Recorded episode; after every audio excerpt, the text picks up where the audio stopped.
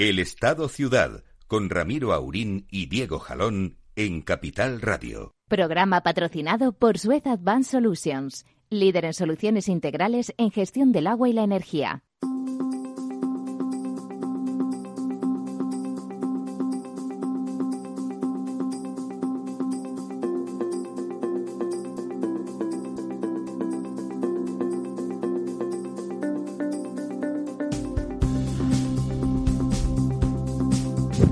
Pues aquí estamos, señoras y señores, en este día otoñal, en todos los sentidos. Otoñal por el tiempo, otoñal porque ya estamos en otoño, don Diego.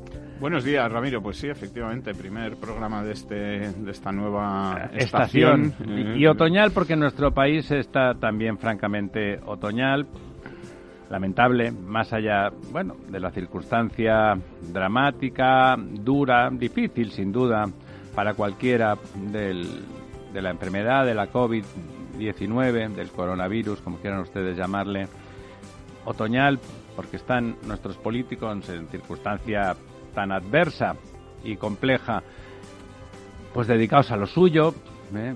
el vicepresidente convocando manifestaciones para que quede claro que él sigue, la, la ministra de Trabajo qué risa Marisa, como le llama don Diego, eh, anunciando contra reformas laborales, que probablemente, como me dice él, no podrá llevar a cabo porque Bruselas, que es lo que tienen eh, los funcionarios de Bruselas, que suelen tener sentido común, unos protocolos de funcionamiento, bueno, unas pautas eh, que son las que van a utilizar de referencia para regarnos con ese dinerín a lo largo de los próximos años, menos del que la gente se cree, aunque es mucho dinero para las necesidades que tenemos, aunque es mucho dinero, hay que decirlo, no es que sea poco. Ahí estamos con un sentimiento de melancolía del país que podía haber sido y que no es y que cada vez parece que tenemos menos posibilidades de que sea en el futuro inmediato, no lo sé si en el medio plazo. ¿Hoy alguna, alguna opinión voluntaristamente optimista esta mañana? Optimista sin, sin ganas de, de ser simpáticos al gobierno ni nada, sino optimista porque es verdad que la vida, si no se enfrenta con cierto optimismo, particularmente en los momentos duros, se hace complicada, ¿no? Y por lo tanto, a lo que hay, pues eh, pecho y, y adelante, ¿no? Pero la verdad, lo cierto, la realidad es que cuesta, cuesta trabajo no plantearse que el futuro que nos espera eh, va a ser eh, amargo, ¿no, don Diego?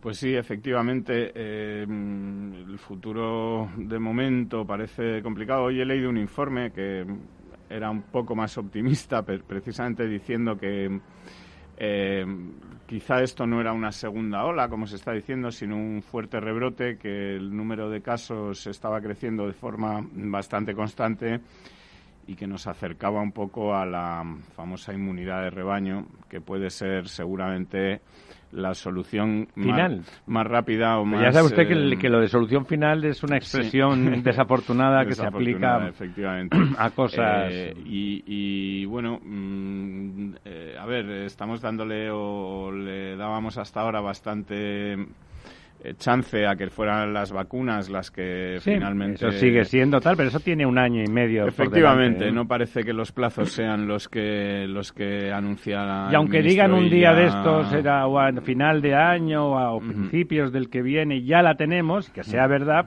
el proceso. El proceso hasta que eso se extienda tardará otro añito. Y probablemente pues eh, sea. Pero en fin, estamos hablando de, de que vamos a pasar este otoño-invierno por lo menos eh, en una situación complicada o muy, muy complicada.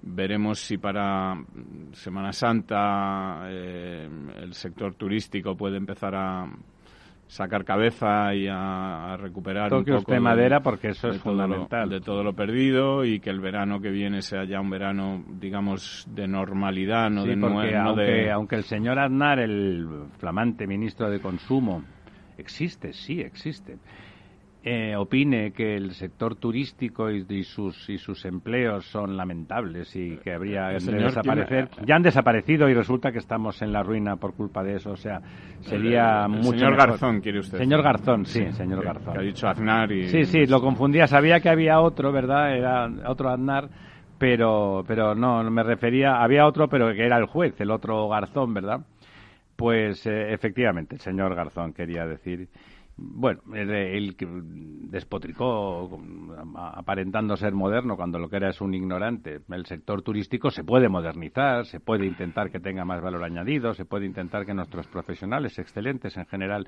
del sector pues sean más profesionales, que, que, los turistas dejen más dinero cada uno, que el sector turístico español en general está muy muy por delante de la mayoría de, todos en todos esos aspectos, ¿no? En innovación. Y en cualquier caso, imagínate imaginemos, que no es cierto, que fuera un sector um, precario y que hubiese que mejorar mucho y que a lo mejor tal, que no es cierto.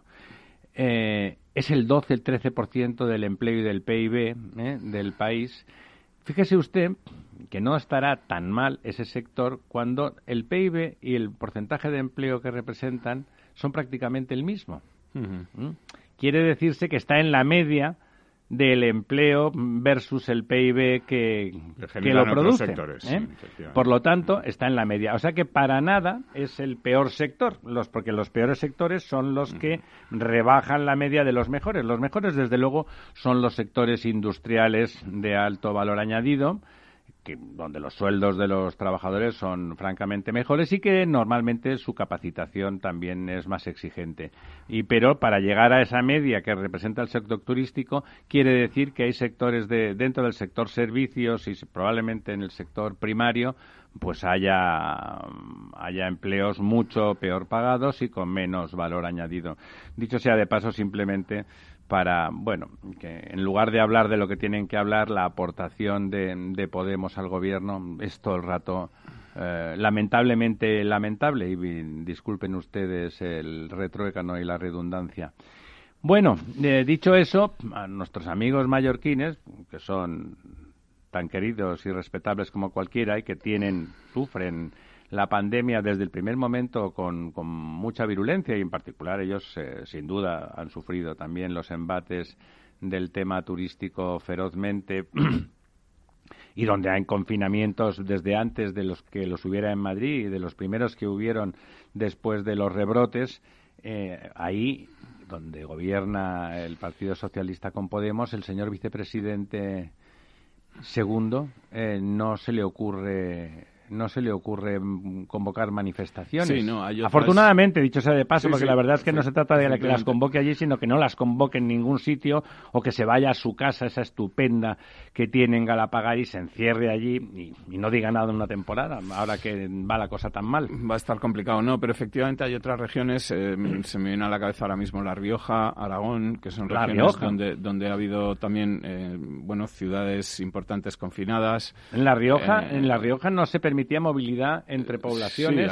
probablemente con sentido común, pero como la alcaldesa es. Eh, bueno, la, presidenta, perdón, la presidenta de la comunidad socialista, socialista pues ahí no se dice nada. Y ahí no se dice nada. En, en Aragón ocurre... Insisto, no nos parece mal lo que se ha hecho en La Rioja. Lo que nos parece mal es esta criminalización canalla y fuera de lugar que se está produciendo en Madrid. Y, el absurdo, bueno, vivimos eh, hace tiempo en el, sumidos en el absurdo, ¿no? Esto parece una una obra de teatro del absurdo eh, en la que bueno pues el, el, vicepresidente del gobierno llama a la, a la ciudadanía a salir a las calles mientras el ministro de sanidad pide a los ciudadanos que se queden en casa no es un poco pues este tipo de cosas a las que estamos sí, abundemos abundemos en que estamos con el ministro de sanidad sí efectivamente que no será brillante pero es una persona decente sensata en fin, humilde. y mira ayer precisamente un diario que no es sospechoso de, querer atacar al gobierno. De algo será sospechoso. De querer ponerle las cosas complicadas al gobierno, como es el, diario independiente de la mañana. Eh, ¿Se refiere usted al país? Efectivamente, pues explicaba cómo eh, la Comisión Europea eh, está mm, cerrando unas negociaciones para, mm, digamos, endurecer las condiciones eh, de, recepción de, los subsidios de los, de los fondos, ¿no? Eh, eh, para, para obtener estos nuevos estos fondos parece que se van a exigir no solo las recomendaciones actuales, sino las recomendaciones anteriores de reformas que ya había hecho la Unión Europea. claro, que no se han olvidado, quieren decir, ¿no? Efectivamente. Que lo tienen escrito. En el periodo 2015-2019 eh, que ya exigió Bruselas a España, pues digamos antes de la pandemia y todo esto, ¿no?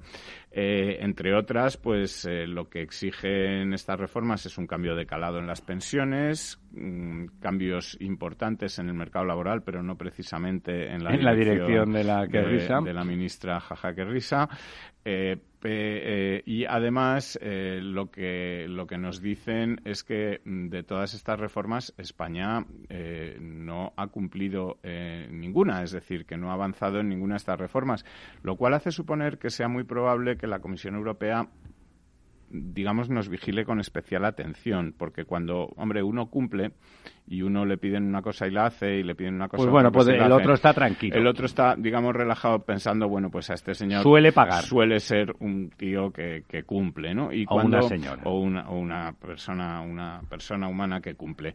Eh, cuando uno no cumple y ya le han puesto el ojo porque le dicen oiga es que usted no ha cumplido nada de lo que le pedimos desde, eh, usted está siendo eh, un efectivamente entonces eh, bueno mm, es posible pues están más atentos. Que estén bastante más atentos y que, en fin, que tengan que dar, eh, bueno, mm, Con lo cual usted quiere decir que usted no se cree nada de la contrarreforma que ya mm, anunciaba no me creo casi ministra. nada, eh, incluso de las palabras de ayer de la, de la ministra de Hacienda, que me parecen también, pues, eh, de cara a la galería, cuando afirmó que, bueno, primero explicó que los presupuestos no van a estar listos, al menos hasta eh, finales de octubre, lo cual nos remite, cuando se refiere que los presupuestos no van a estar listos, se refiere a que el borrador de los presupuestos que ellos están consensuando con Podemos no van a estar hasta final de octubre.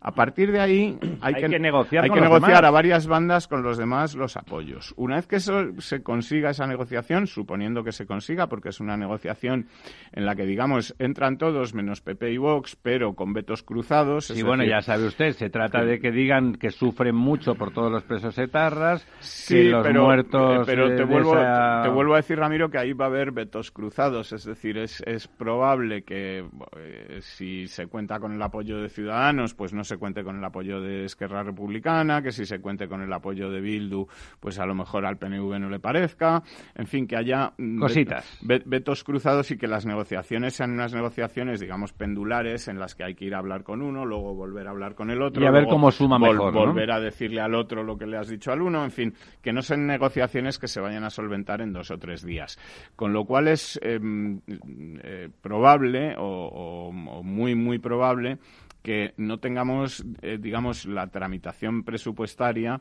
no comience pues hasta enero o febrero. Sí, eso parece claro, ¿no? Eh, eso parece asumido por el gobierno. Esto nos llevaría primero a volver a prorrogar los presupuestos de Montoro, al menos para los primeros meses de 2021 y eh, veríamos o veremos cuándo se pueden realmente presentar estos presupuestos.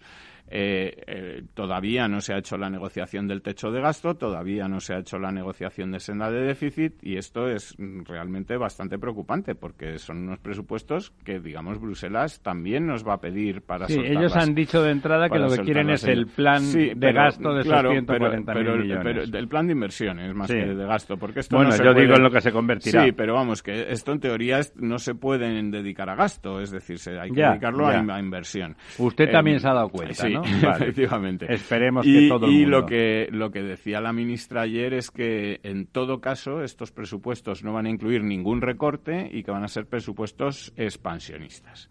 Es decir, que ella está contándonos que lo que van a hacer es gastar más y lo no, que le estaba diciendo y no recortar en ningún sector. Yo creo que esto vuelve a ser lo que lo que te comentaba, un gesto de cara a, la galería. sus socios, a su público. a su público, a sus fans, si es que tiene alguno. A quien tanto deben y a quien tanto quieren. Efectivamente, pero que realmente al final los presupuestos tendrán que mm, enfrentarse con la realidad y la realidad es muy distinta de este mundo fantástico en el que viven ahora mismo pues algunos miembros del gobierno de Tommy Jerry. eh, en el que bueno pues nos cuentan estas eh, historias de la reforma laboral, de los presupuestos sin, sin recortes, de tal y cual, pero que, en fin, que acabaremos viendo y el invierno, espero equivocarme, va a ser muy duro y las circunstancias para muchas personas van a ya ser... le digo yo lo que va a pasar. Van a ser muy duras. Ellos son estupendos, van a hacer unos presupuestos y unos planes fantásticos y todo lo que ocurra malo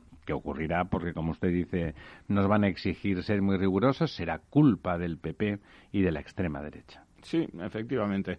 Bueno, pues esto es un poco lo que, lo que te quería contar de, esta noticia que daba el país, de que la Comisión Europea pues se va a poner dura. Está endureciendo sus, eh, sus exigencias como por otro lado era de esperar, y, que en realidad además esto, mm, mientras estas exigencias vengan siendo lo que, lo que estamos hablando, de, es decir, de exigirle a España una serie de reformas para ser más eficiente necesarias para que nuestra economía sea mejor, para que tengamos menos deuda, para que creemos más riqueza, pero todo esto, pues no cabe otra que pensar que realmente eh, hay personas en Europa que se preocupan más por España que las que están en la Moncloa, sí, se preocupan decir, por los datos objetivos, ¿verdad? Efectivamente. Y no por sus asientos estupendos. El efecto silla, que dice una amiga mía. Efectivamente. Bueno, pues nada, si quieres te cuento un Vamos a repasar los embalses en el ratito que nos queda antes de la publicidad, eh, pues eh, cómo, están los embalses. Sí, y ese clima. Están, hemos visto que ha llovido esta semana en toda España, en algunos sitios incluso con, con bastante intensidad, en la Comunidad de Madrid incluso pues ha habido un descarrilamiento de un tren de sí por movimiento por de, corrimiento de tierras ahí en la, Sierra Oeste en, la zona de Zarzalejo y, bueno, ha llovido con mucha abundancia. Eh, todo este agua, mm, bueno, todavía no ha llegado a los embalses, o al menos eh, está llegando con, Bueno, a su ritmo. A su ritmo. La escorrentía tiene su ritmo. Y lo que tenemos esta semana, pues es un nuevo descenso del, del 1% de, del agua embalsada respecto a la, a la semana anterior. Estábamos bajando al 1,5, al 1,7 en las semanas anteriores, incluso casi al 2%. Ahora está bajando un poquito más despacio porque ya está llegando Está bajando más despacio, es decir, que en términos económicos se desacelera la, la caída de, de, la cantidad de agua embalsada, eh, que nos sitúa pues en un 47,28% en el total de España. Eh, las curvas de, de, la misma semana de hace del año pasado y de la media de, de los últimos 10 años están en ese momento, estamos ahora en ese momento en el que empiezan ya a, repuntar. repuntar. o a, doblar la curva, como diríamos si estuviésemos hablando de, del COVID. Eh, la, de este año, de momento, parece que sigue para abajo, pero bueno, vamos a ver las próximas semanas. Sí, está lloviendo esta semana, se supone que está lloviendo, se reduce la evaporación porque baja el calor, tampoco hacen falta ya tantos riegos en la agricultura, etcétera, con lo cual todo hace pensar que podamos empezar a remontar la situación y que, bueno, pues salvemos finalmente el ese, año. ese año en el que, bueno, hay cuencas como el Guadiana con el 31% y el Guadalquivir con el 32% que están en una situación, bueno, pues... Sí, son grandes cuencas, porque normalmente las que estaban mal eran el Segura y el Júcar, que no es que no sea grave, pero son cuencas más pequeñas y por lo tanto... pero fíjate, las dos, Segura con el 40 y Júcar con el 48, pues están ahora mismo en una situación mucho mejor que las grandes cuencas andaluzas, que Guadiana eh, Guadalquivir y, Guadalete Barbate, que están todas por debajo del 40. Y en Murcia y Valencia, además, son muy sensibles a, a, cuando no hay emergencia. Simplemente el hecho de que no haya emergencia, que es el caso actual, no hay emergencia, pues bueno, digamos que les da una cierta felicidad, una cierta paz espiritual y material, acostumbrados como están a ser los farolillos rojos y que eso tenga consecuencias económicas eh, graves. Sí, pero tampoco parece que se hayan, digamos, liado a gastar como hacen algunos en la Moncloa cuando las cosas van bien. No, el, tanto en Valencia como en Murcia los sistemas agrícolas son enormemente eficientes, enormemente eficientes.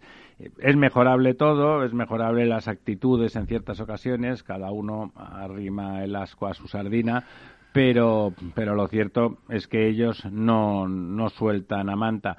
Recuerdo que hay algunos, algunos cultivos de arroz, en, por ejemplo, en Extremadura y en algunos sitios de, de, Andalucía, que solo se producen cuando hay agua suficiente, ¿no? Porque al igual que en el delta del Ebro, pues bueno, la gestión es manifiestamente mejorable, acostumbrados a que el agua nunca falte. Pues bueno, eso hace, en el caso del delta del Ebro, por la presencia mm, permanente del agua, y en el caso de, las, de los determinados cultivos en, el suroeste español, bueno, seguramente por falta de cultura al respecto. Eh, pero lo cierto es que, como dice usted, en, Murcia y en Valencia lo que hacen es aprovechar y guardarla para, para otros tiempos, porque no sé con el cambio climático cómo estará evolucionando la cosa, pero lo cierto es que en, en general, a partir de enero, eh, incluso ya la segunda quincena de diciembre, pero sobre todo de enero, entramos en una fase seca. Había un anticiclón de esos de las Ozores muy potente y, y realmente no llovía durante un par de meses. Enero y febrero eran meses poco lluviosos y por lo tanto tener agua guardadita pues eh, no es eh, moco de pavo. Bueno, si quiere, eh, apúntenos porque el, cambio climático estábamos hablando. si quieres, antes de acabar el embalse de San Juan que sigue bajando. Sí, parece que nuestro don Lorenzo eh, está de viaje, creo que llegará antes de que acabe el programa, pero si no, vamos a hacerlo en su honor. Que como nos estará oyendo seguramente, pues que sepa que ha bajado dos hectómetros cúbicos, está en 49 de 138, en una situación bastante ya baja, pero eh, vemos ya que en toda la Comunidad de Madrid eh, digamos que el, de San Juan es el que más baja, pero todos los embalses respecto a esta semana eh, se mantienen prácticamente, incluso hay un par de ellos que ya suben. Eh, este agua que decimos ha caído en la, en la Sierra de Madrid, en la Comunidad de Madrid. acabará llegando a los embalses y seguramente además estamos viendo que para esta semana se siguen previendo lluvias, y en fin bueno pues que la situación vaya poco a poco mejorando ¿no? sí ahora después a la vuelta tenemos apenas un minuto. Eh, también comentaremos un poco de la necesidad de que en esos 140 millones y en esa, colección de proyectos y de planes para gastar ese dinero, para invertirlo, como dice usted esperanzadoramente, eh, tiene que entrar el, el sector del agua, como aquí la ministra, que en general hemos defendido, está muy centrada en los aspectos energéticos y quizá la ministra Rivera, queremos decir, y quizá no, no es consciente plenamente y no tiene el entorno adecuado para, para pensar que también de esos 140.000 millones una parte sustantiva debería de ir al sector del agua en general y del agua urbana en particular. Pero volvemos, volvemos en un par de minutos.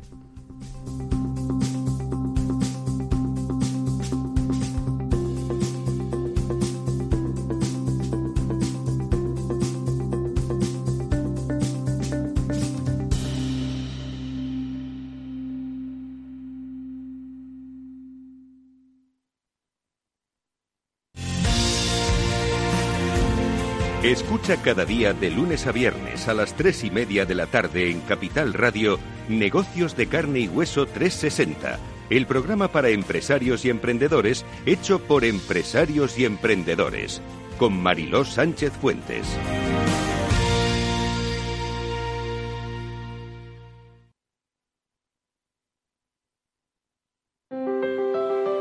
Si te gusta la cocina gallega de siempre, en el Mesón Gallego 1 y el Mesón Gallego 2 encontrarás los mejores pescados y mariscos de las costas junto a recetas de la Galicia interior, además de las carnes de Sanabria y los mejores embutidos de Zamora y nuestra terraza. Te esperamos en la calle Muller 35, teléfono 91 579 3623 y en la Plaza de la Remonta 13, teléfono 91 579 0769. Una recomendación del programa gastronómico Mesa y Descanso.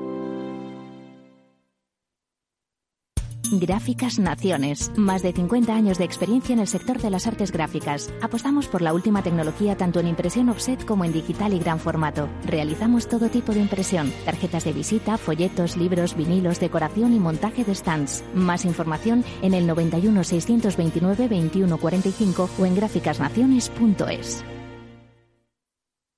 Capital Radio.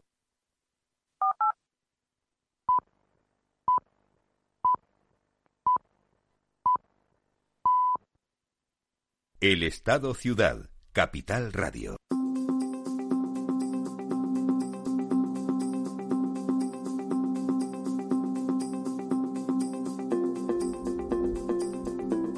Bueno, pues aquí estamos de nuevo, ¿eh? Eh, puntualmente, a las once y media de la mañana. Pues como decíamos el, otro día, y si no lo decíamos, se lo decimos ahora, cada uno de los eh, de los derechos humanos tiene su relator, ¿eh? cada uno de ellos. ¿eh?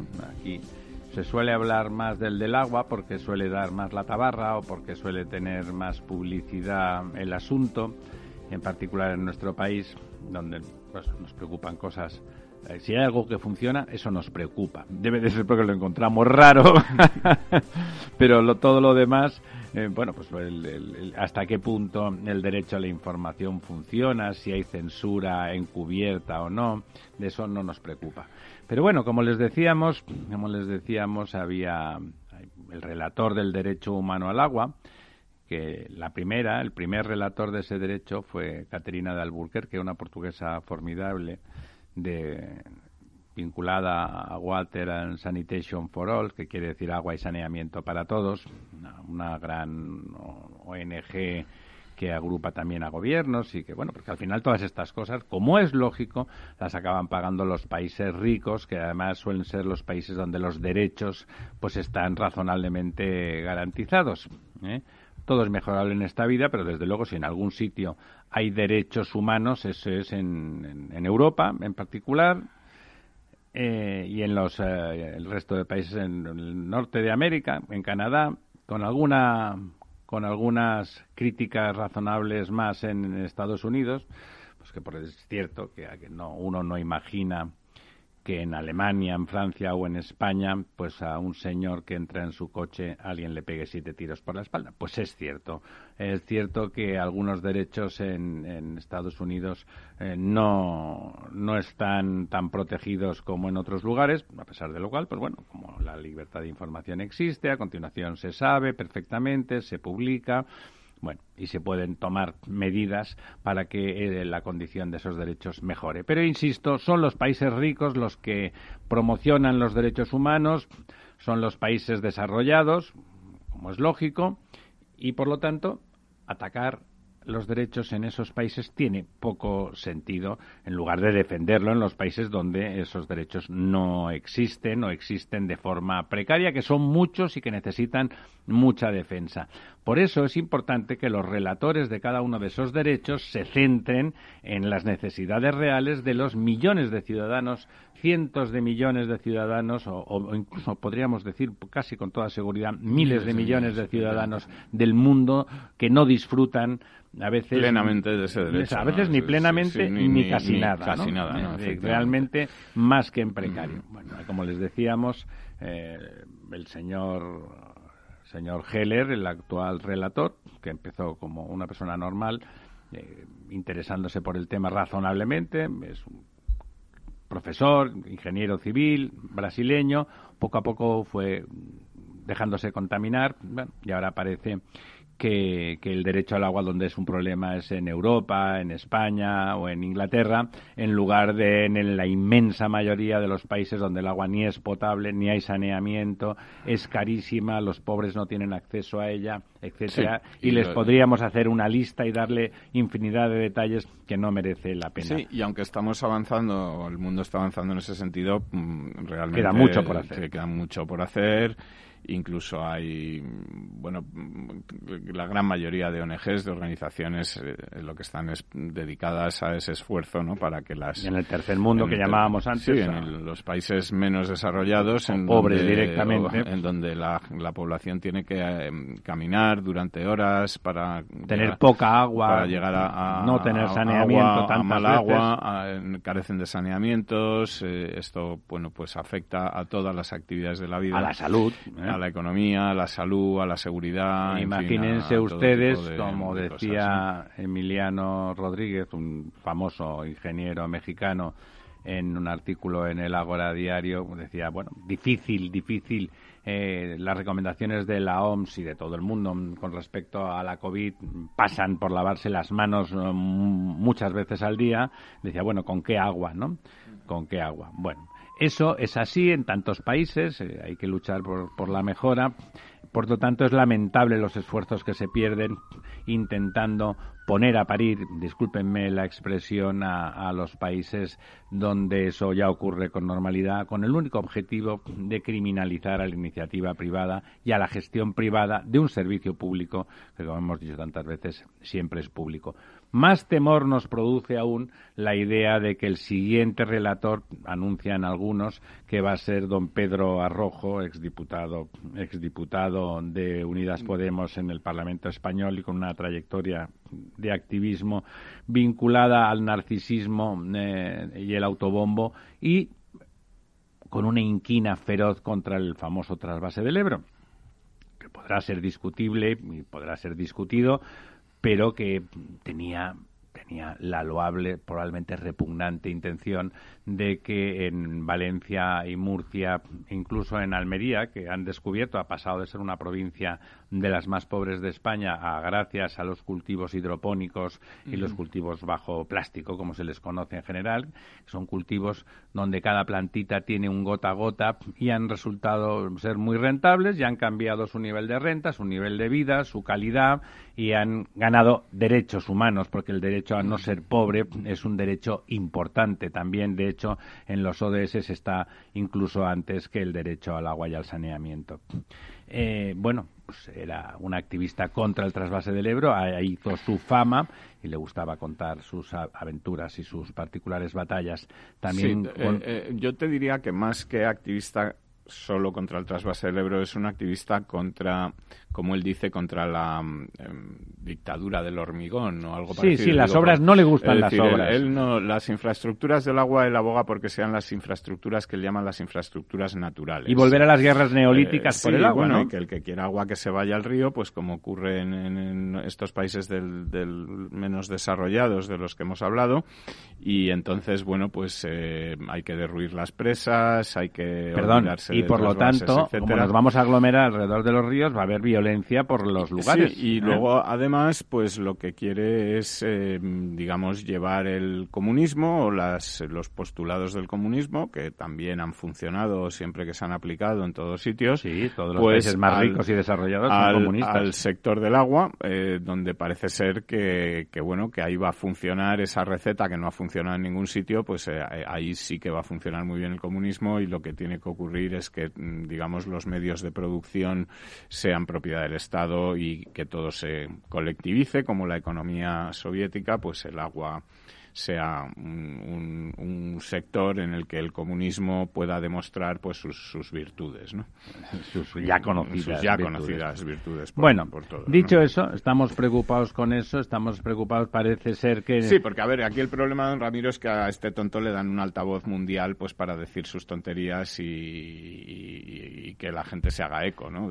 sí, él no sabe que en el tercer mundo, justamente, disculpen ustedes que se me escape la expresión, ahora sé que es políticamente incorrecto, pero bueno, ese, ese mundo pobre, ¿eh? o sea, a veces es menos desarrollado, a veces es emergente y a veces, muchas veces es directamente pobre o muy pobre.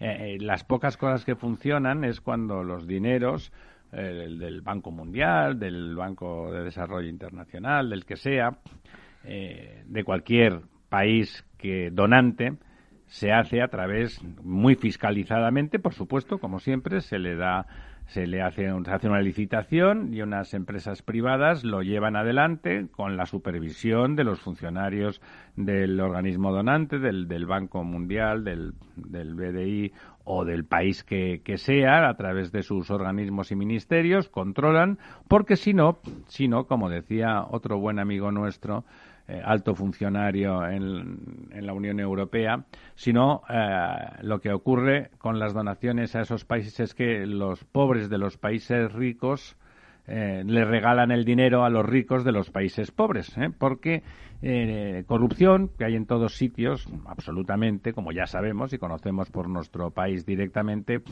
todo lo que ocurre en nuestro país es de de monaguillos comparado con lo que ocurre en esos otros países, donde realmente son cortijos al servicio de, de, cuatro. Esos cuatro pueden ser oligarcas o pueden ser políticos dictadores que se han hecho con el control del poder. Siempre acaban siendo una forma de oligarquía, ya sea económica directamente o política, o las dos cosas a la vez. Eh, por lo tanto, todavía peor, porque en nuestros países, en Europa, en España, el discurso del señor Arrojo y Alláteres, que tiene aquí un corifeo importante, eh, que son los que le han llevado hasta allí. Eh, bueno, al final, como la gente abre el grifo, el agua sale perfectamente con una calidad más que razonable y desde luego sale todos los días, a todas horas, durante todo el año, el efecto... A un precio... Bueno, baratísimo con, con respecto al resto de, Europa, siendo nosotros un país con muy poca agua.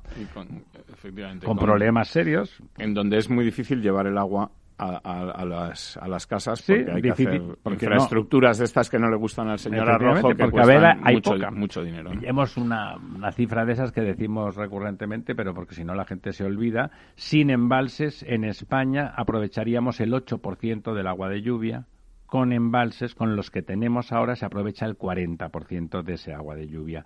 Se pueden imaginar ustedes, estamos siempre tan atentos en este programa como en muchos medios de comunicación al nivel eh, de los embalses, es porque realmente millones y millones de españoles dependen estrictamente de que esos embalses tengan una cantidad de agua suficiente. ¿eh? Y cuando eso baja por debajo de determinado nivel, eh, entramos en riesgo. Dejamos de regar, para garantizar el agua de boca bueno, hacemos las medidas que hay que hacer y que hay que hacer al respecto. Decimos que es más grave, decíamos, más que aquí, que al final, más allá del discurso político de intentar pillar unos cuantos sillones y acomodar al sol a unas cuantas eh, personas afines, afines a ese discurso, en el tercer mundo, en esos países muy pobres, eh, como el discurso este filo comunista con respecto al agua se lleve adelante, sencillamente no habrá agua.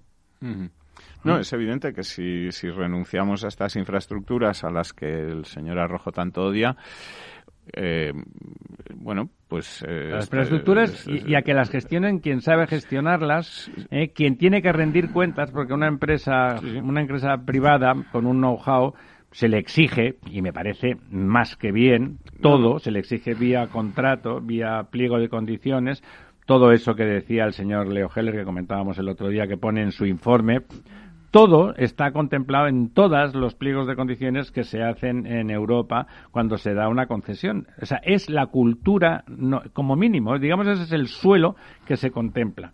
Por supuesto, los derechos humanos, el derecho humano al agua en Europa está perfectamente contemplado. En España no se le corta el agua a nadie por motivos económicos. Da igual, ellos dicen que sí. O sea, que, pues, claro, es como decir que hoy hace sol en Madrid. Pues oiga, está lloviendo. ¿Qué quiere que le diga? No, no, usted, usted miente porque en realidad sol. Bueno, pues eso es lo que, eso es en lo que estamos. Vamos a dejar eso por hoy. por hoy, ¿Eh? seguiremos. es grave, seguiremos porque es grave y realmente el prestigio y la Y la duración en el tiempo de las Naciones Unidas depende de cosas como estas. Si realmente eh, los relatores, funcionarios o gentes al servicio de las Naciones Unidas se dedican a vituperar a los países donde esos derechos se, están más que garantizados y que además son los paganos de la organización, hay un momento en que pensarán que esa organización no está al servicio de la humanidad, sino de determinados intereses y que a lo mejor no les interesa. Ya hay enemigos, ya hay gentes que quieren desregular eh, a, nivel internacional. Eh, y bueno, lo peor que se puede hacer es darles motivos que, que, sean incontestables, ¿no? Pero bueno, vamos allá, vamos a repasar un poquito hoy con más calma eh, noticias importantes, interesantes que se estén produciendo? Bueno, mira, eh, creo que es muy importante para, para todo lo que nos preocupa en nuestro sector y que además es muy importante en general para la población y para, para todo el desarrollo y el horizonte de los próximos años. Eh, el Plan Nacional de Adaptación al Cambio Climático que ayer aprobó el, Consejo de Ministros. ¿no? Importante plan que, digamos, es una estrategia para la adaptación al cambio climático para el periodo 2021-2030, que es más o menos lo que don Pedro Bueno, hay que reconocerle a doña Teresa que ella se esfuerza en hacer planes. Así lo pedimos desde aquí, siempre pedimos planes. Bueno, algo. Sí, vamos a ver. Eh, es, es, como te decía, del periodo 2021-2030, que es más o menos lo que Sánchez tiene previsto estar en la Moncloa y que define pues 81 líneas de acción en distintos sectores socioeconómicos. Sí, responde pues al borrador que se más o menos se consideran clave para, para esta transición. transición ecológica o transición energética, como, como hemos hablado, ¿no? Eh, como te decía, bueno, pues se articulan 81 líneas de acción organizadas en 18 ámbitos, como son la salud humana, el agua y los recursos hídricos, el patrimonio natural, la biodiversidad, las áreas protegidas, las costas, el medio marino, la protección forestal, la lucha contra la desertificación, la agricultura, la ganadería, la seguridad alimentaria, etcétera, ¿no? Em, es un plan, digamos, ambicioso. Em, y yo solamente te diría que tengo un problema con este plan, eh, que no es un problema menor, que es que, mm, bueno, pues eh, te descargas el plan que, ha elaborado el gobierno, son ciento y pico páginas, te lo lees entero ahí con interés, en fin, y cuando has acabado de leer mm, dices, bueno, y, algún número, eh, es decir, ah, no hay ni un número. ¿Cuánto va a invertir usted en esto? ¿Cuánto va a invertir usted en lo otro? No hay presupuesto. No hay presupuesto ninguno, no hay un solo número. es un discurso. es, es una, una idea bonita, está muy bien pero no hay nada concreto. Eh, ni de dónde se o sea ahí se dice que se va a o sea, no es un plan se va a costear con fondos europeos con fondos eh, españoles estatales españoles y con fondos eh, privados. Tampoco se dice en ningún momento cómo se va a incentivar. No se habla en absoluto de dinero. Esta, eh, sí, se habla de que habrá dinero, pero no se dice ni. ¿Se dice lo que va a costar? No, no se dice es cuánto. Un, es un ideario todavía. Efectivamente. No es un plan, es un ideario. Exactamente, no es un plan. Es como si usted decide, pues hombre, yo este verano quiero irme de vacaciones, pero usted no sabe ni cuánto se va a gastar. Bueno, no, incluso puede decir a dónde quiero ir. Sí, a dónde quiere ir, pero no sabe cuánto le va a costar ni si va a tener dinero para hacerlo. Con lo cual, pues oiga, eh, usted tiene un plan de aquella manera, ¿no? Es no, es un ideario. un ideario. Un ¿Eh? plan es una cosa estructurada económicamente y que se sabe pues cómo se va a ejecutar. Pues, efectivamente. Eh, efectivamente, donde se dice, oiga, pues si usted va a hacer una... Hay un, hay un mismo... mismo o sea, me preocupa que esto ocurre no solo con esto, sino que, por ejemplo, hace poco se ha aprobado también la Estrategia Española de Ciencia e Innovación para los próximos años, que es una cosa pues fundamental, importantísima, que, que, invirtamos más en... Sí, y además aquí estamos mal en ese eh, ámbito. Efectivamente, y ahí, eh, pues ahí sí que se habla, de por ejemplo, de que se va a pasar de la inversión Esto lo ha hecho nuestro ministro... Bueno, no se sabe muy bien quién, lo ha hecho. Eh, el caso es que ahí se habla también de que... ¿Pero es, de ese ministerio? sí, es del Ministerio de Ciencia, y entonces ahí también se habla pues de pasar de una inversión actual que está rondando el 1,4, el 1,5% del, PIB, a una inversión del 2,1, 2,3, eh, que es, digamos, la media europea. Esa es la única cifra que hay en todo el plan de, de, toda la estrategia. Decir 500 mil millones más por lo Bajini. No, no, no, no. Eh, estamos hablando de un punto porcentual de, un punto, PIB, que son 10 mil millones, ¿no? En torno a 10 mil millones de, euros más. Eh, en esta estrategia de ciencia se habla de que mm, se fomentará que las empresas privadas inviertan Em, ahora no se dice cómo, no se dice en qué se va a hacer, qué se va a hacer para que la gran parte de este de estos 10.000 millones sean las empresas privadas las que lo pongan. No se explica cuánto va a poner el gobierno, no se explica qué áreas se va a ¿Qué mecanismos de colaboración público-privada se van a poner y, en marcha? Y esto nos, nos viene ocurriendo un poco con todos estos planes, todos estos anuncios, todas estas cosas que estamos haciendo sin tener unos presupuestos. Es que nadie puede mm, dedicarse a hacer planes de, del calado de un plan de, transición al cambio o de adaptación al cambio climático sin saber de cuánto dinero va a Bueno, pero al revés, digamos, uno podría pensar que el uno lo hace al revés. Es decir, ese plan de transición es necesario, porque es muy necesario, es algo perentorio, no solamente por nosotros, en Europa también se nos pide, es el cambio de, mundo en el que estamos inmersos, podría pensarse al revés. Aquí necesitamos tanto dinero y esa sea una eh, cifra de referencia que luego tú acotas si no te llega, pero esa es la cifra de referencia. Digamos aquí en esta mesa, cada uno pide lo que le parece justificadamente y luego vemos si lo podemos cuadrar o si hay que recortar. Es un principio. ¿eh? Efectivamente. Bueno, pues aquí... Eh, pero si no hay nada, no, no sirve ni por derecha ni por izquierda en el Plan Nacional de Adaptación al Cambio Climático, que se pueden ustedes descargar en la web del Ministerio mitecogobierno.es. Eh, bueno, busquen, busquen ahí que es fácil de encontrar. Plan de adaptación al cambio climático, hay varios eh, descargables, pueden ustedes consultarlo y si encuentran alguna cifra pues pues me la cuentan porque yo desde luego no en las líneas generales en que centra su mm, bueno su voluntad porque no hay otra cosa más que una determinada voluntad política. Pues eh, vamos a ver aquí de lo que se habla básicamente es de, de una coordinación o una acción coordinada para promover pues las acciones del cambio climático en España en la próxima década, eh, sin perjuicio, por supuesto, de que hay competencias que corresponden a administraciones distintas, como las autonómicas, las locales, etcétera. en fin, todas estas Los rozamientos internos de nuestro sistema político. que nos pasa, que nos pasa habitualmente, ¿no?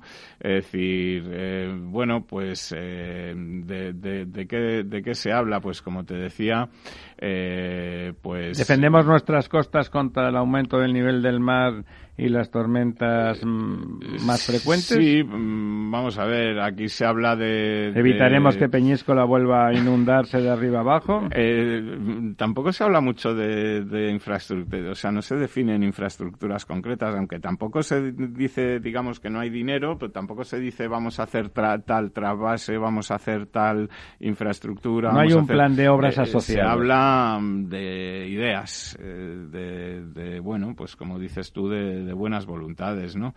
Mm, ¿Más centrado en descarbonización o centrado en adaptación? En adaptación y también eh, seguramente en, en, parte en descarbonización, aunque no es, digamos, el objetivo de este plan no es, no es el plan de transición energética, ¿vale? No es un plan que hable o que se centre en el sector energético, sino, como te decía, pues en... Es, más de adaptación, por lo tanto. En, ámbitos, pues como te decía, de la salud humana, del agua, de los recursos hídricos, del patrimonio natural, de la biodiversidad, de las costas, del medio marino, etcétera, no es un plan de transición energética. Por lo tanto, mi pregunta era pertinente, ¿no? Si van a, defender la costa del aumento del nivel del mar, si van a tomar medidas urbanísticas. se supone que sí sí, pero tampoco se explica, es decir, tampoco hay una clara mm, directriz de qué es lo que de una nueva ley de costas o de que si la ley de costas se va a aplicar o no se va a aplicar. De,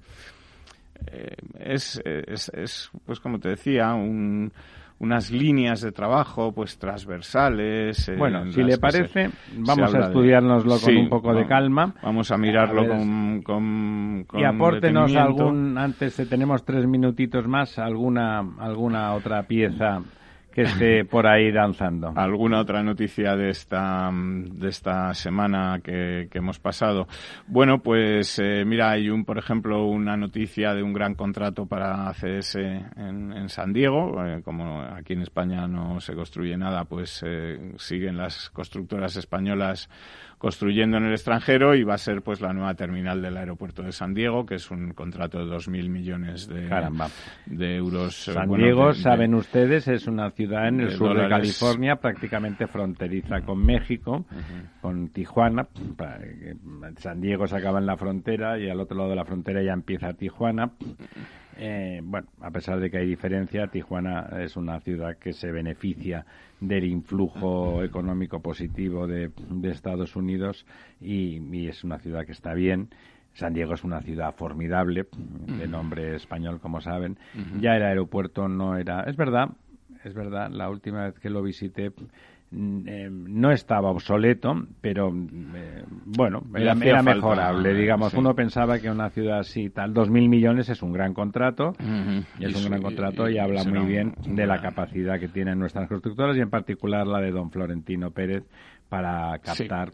Bueno, ellos están entre el 80 y, y el 90% dependiendo de cuál de facturación en el exterior, ¿no? Sí, eh, y además ACES es de las que mejor lo hace, bueno, digamos en... sí, su capacidad de crear negocio es muy grande. Es muy grande y es de las mayores, está en el top 5, eh, en el top 10 de las mundiales, ¿no? Y, sí, lo cual no siendo ni americano el, nuestro país de origen ni China, tiene mucho eh, mérito. tiene mucho mérito, efectivamente, porque, porque no tiene todo ese mercado interior y, y, tiene mucho mérito en un país como España donde no se construye o no se licita prácticamente nada.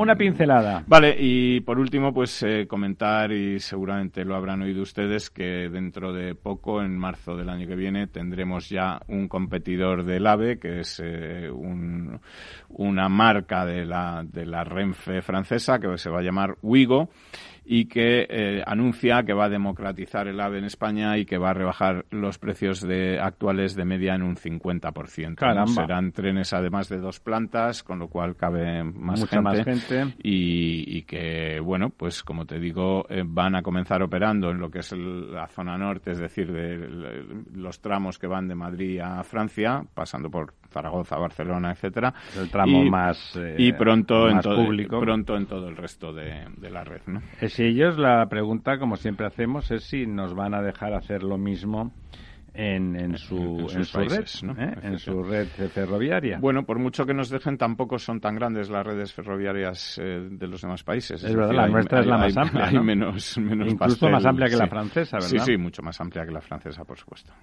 Bueno, señoras, señores, amigos, amigas, hasta aquí hemos llegado. Como ven, no será por falta de tema. Lamentablemente, eh, pocos son estupendos, como este último. ¿eh? Siempre la buena noticia del día, que una gran empresa española haya ganado un contrato importante en el exterior, pues es una buena noticia y nos alegramos mucho. Cuídense, cuídense mucho. Nos hablamos el próximo miércoles.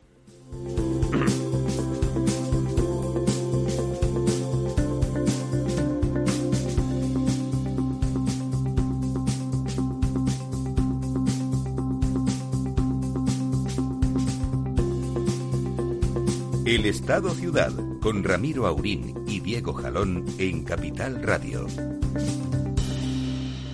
Programa patrocinado por Suez Advanced Solutions, líder en soluciones integrales en gestión del agua y la energía. Hola, soy Leopoldo Abadía, autor de La Crisis Ninja. Tengo 86 años, 12 hijos, 50 nietos y una bisnieta. A mi edad, y con tanta gente en casa, siempre he pensado que era imposible conseguir ahorrar. En mi familia lo único que crecían eran los gastos. Sin embargo, ahorrar quizá es mucho más sencillo de lo que crees. Finambes.com. Carteras diversificadas de fondos de inversión a un solo clic. Ya no estamos en la era de la información, estamos en la era de la gestión de los datos y de la inteligencia artificial. El tratamiento inteligente de estos datos proporciona un valor enorme a las empresas en sus procesos de negocio. En Piper Lab ayudamos a nuestros clientes a tomar decisiones de negocio basadas en datos. Escúchanos todos los lunes a las 10 y media de la mañana en el espacio de Big Data de Capital, la Bolsa y la Vida.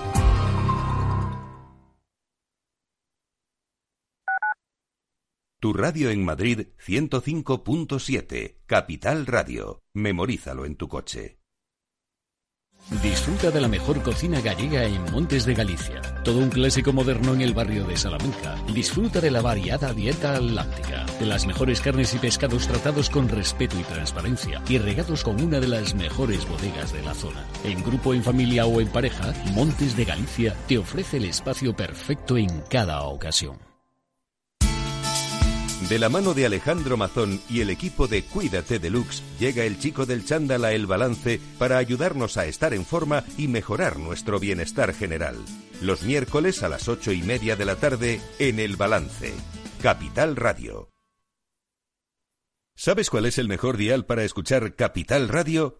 Tu móvil. Ya tienes disponibles las versiones de iOS y Android de Capital Radio. Y si quieres escucharlas en tu coche, lo tienes muy fácil. Empareja el Bluetooth de tu coche con tu móvil o tableta, entra en la app de Capital Radio y ya lo tienes.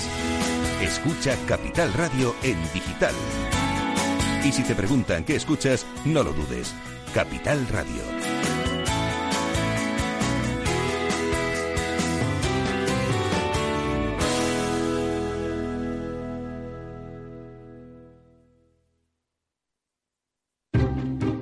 Inversión inmobiliaria acompaña al mercado inmobiliario en este nuevo ciclo. Todos los jueves de 10.30 a 13 horas, el inversor encontrará las claves para realizar su mejor inversión. La mañana de los jueves en Capital Radio tomamos el pulso al sector inmobiliario. Noticias, análisis de mercado y debates donde los protagonistas del sector podrán contar en primera persona los retos a los que se enfrenta el ladrillo. Inversión inmobiliaria pone la voz al sector inmobiliario. Aquí, en Capital Radio.